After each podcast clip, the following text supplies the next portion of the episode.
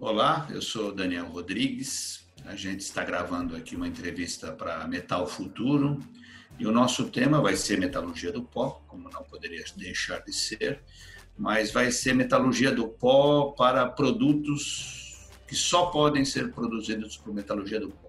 A gente vai falar de ímãs, metal duro e filtros ou materiais porosos.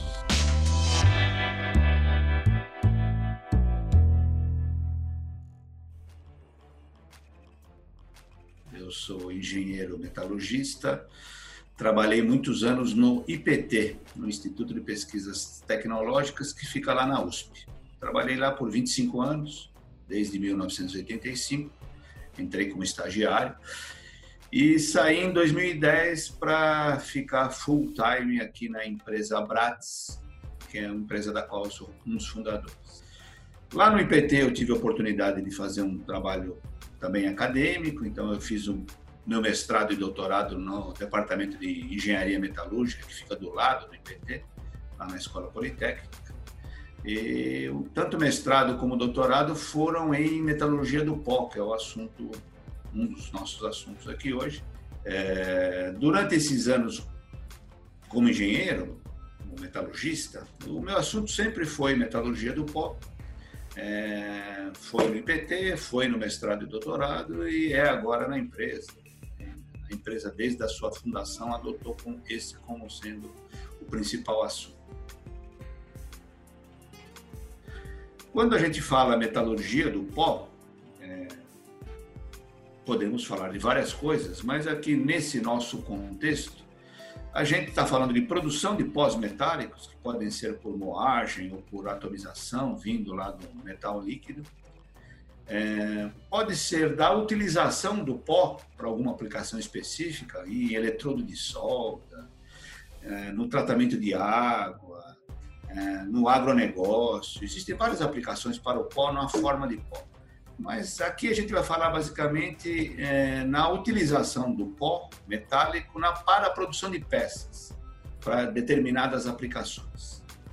Simplificadamente, a gente pode dizer então que metalurgia do pó é, envolve produção do pó, como a gente falou aí, moagem ou atomização, a conformação desse pó já com o formato da peça final isso é feito geralmente por compactação, compressão uniaxial. E um tratamento térmico final, que é um tratamento em alta temperatura, numa atmosfera adequada, onde você vai ter a consolidação efetivamente, que vai te garantir propriedades mecânicas, por exemplo. Então, produção do pó, compactação, conformação e sinterização, é disso que a gente está falando, ok?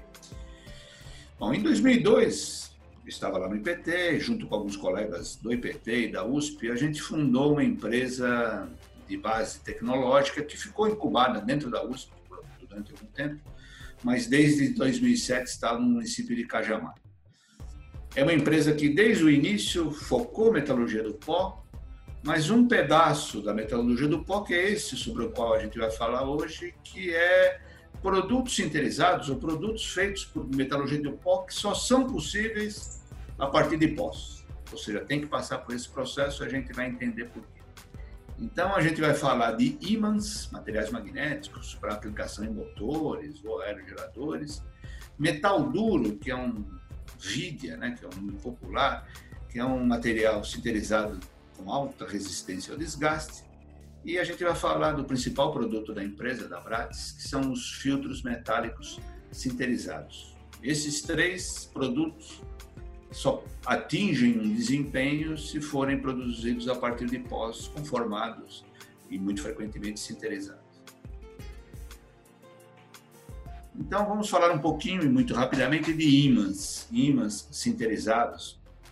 Podem ser tanto os ímãs mais antigos, lá do meados do século passado, ímãs de ferrite, que são aqueles ímãs cerâmicos, como os, os ímãs mais modernos, no final do, do, século passado, que são os ímãs de terras raras, os ímãs de alto desempenho, superímãs, ímãs de neodímios, né, diversos nomes. E esse produto, esse ímã, só atinge um desempenho se ele passar por uma etapa de orientação magnética das partículas antes do processo de compactação. É isso que confere determinadas propriedades, é isso que confere uma microestrutura adequada para atingir um determinado desempenho. É claro que quando você fala desempenho, você pode, tem que considerar a aplicação. Para motor, um determinado desempenho. Para um aerogerador, para energia eólica, vai ser um outro desempenho.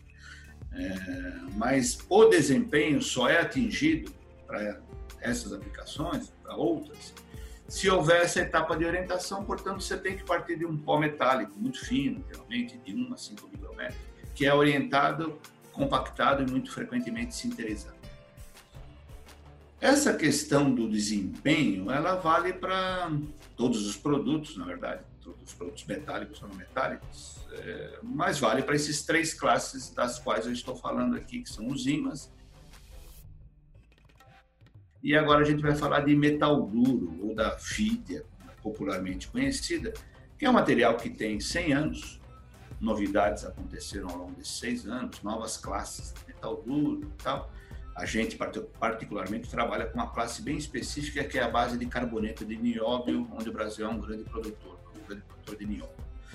Mas só dá para fazer metal duro, por metalurgia do pó, porque é uma mistura de dois materiais muito diferentes. Um material muito duro, um carboneto, que tem temperatura de fusão lá em cima, tem propriedades muito diferentes do que vai junto, que é níquel ou cobalto, que é um metal de transição, que tem propriedades muito diferentes. Não daria para usar nenhum outro processo mecânico, metalúrgico de conformação, se não misturar esses pós, compactar e sintetizar.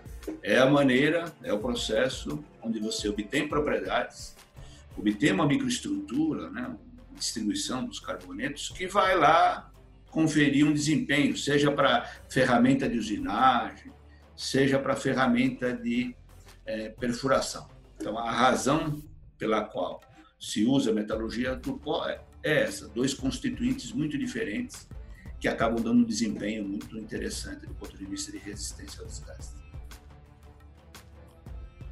E o terceiro, por fim, é, é o produto principal da, da são os filtros metálicos, que são materiais porosos para diversas aplicações. Então, uma estrutura metálica, muito, muito frequentemente aço inoxidável, mas pode ser bronze, por exemplo, podem ser outras ligas, que tem diversas aplicações. Você pode estar filtrando realmente, removendo uma particulado de um óleo, de um, de um gás, você pode, muito frequentemente, a gente tem muitas aplicações para as quais você quer borbulhar um gás num líquido, por exemplo, dióxido de carbono, CO2 em cerveja, para acertar a carbonatação, por exemplo. Ou mesmo nitrogênio em água de coco ou alimentos sólidos, para aumentar a vida na prateleira, o shelf life, que o pessoal chama. É, essa é uma outra aplicação, mas podemos, vendemos também, produzimos materiais porosos para atenuar ruído de é, painéis elétricos é, à prova de explosão. Né? Uma sirene passa o filtro, mas a faísca que pode ser gerada nesse painel não, não passa. Para selecionar é, eventos diferentes, né? um som e uma fagulha. Tem diversas aplicações e o, o, motivo pelo qual se usa a metalurgia do pó é porque é a única maneira de você obter uma porosidade, a gente chama de porosidade interconectada, né, um poro do lado do outro, adequada para se chegar ao desempenho que se deseja. Então, é mais uma vez o processo de fabricação que parte de pós metálicos, pós de aço inoxidável, por exemplo, para produzir produtos em diferentes formatos, com uma microestrutura, ou seja, com uma distribuição de poros, que vai me dar uma propriedade, por exemplo, a permeabilidade ao ar, que vai conferir um desempenho para uma determinada aplicação. Eu agradeço aí o convite da Metal Futuro para essa entrevista, espero que tenha sido útil aí para vocês que estão assistindo. E se vocês tiverem alguma dúvida ou quiserem alguma informação adicional, vocês podem me contatar diretamente Talvez e-mail seja o método mais fácil que está disponibilizado aí para você. Muito obrigado.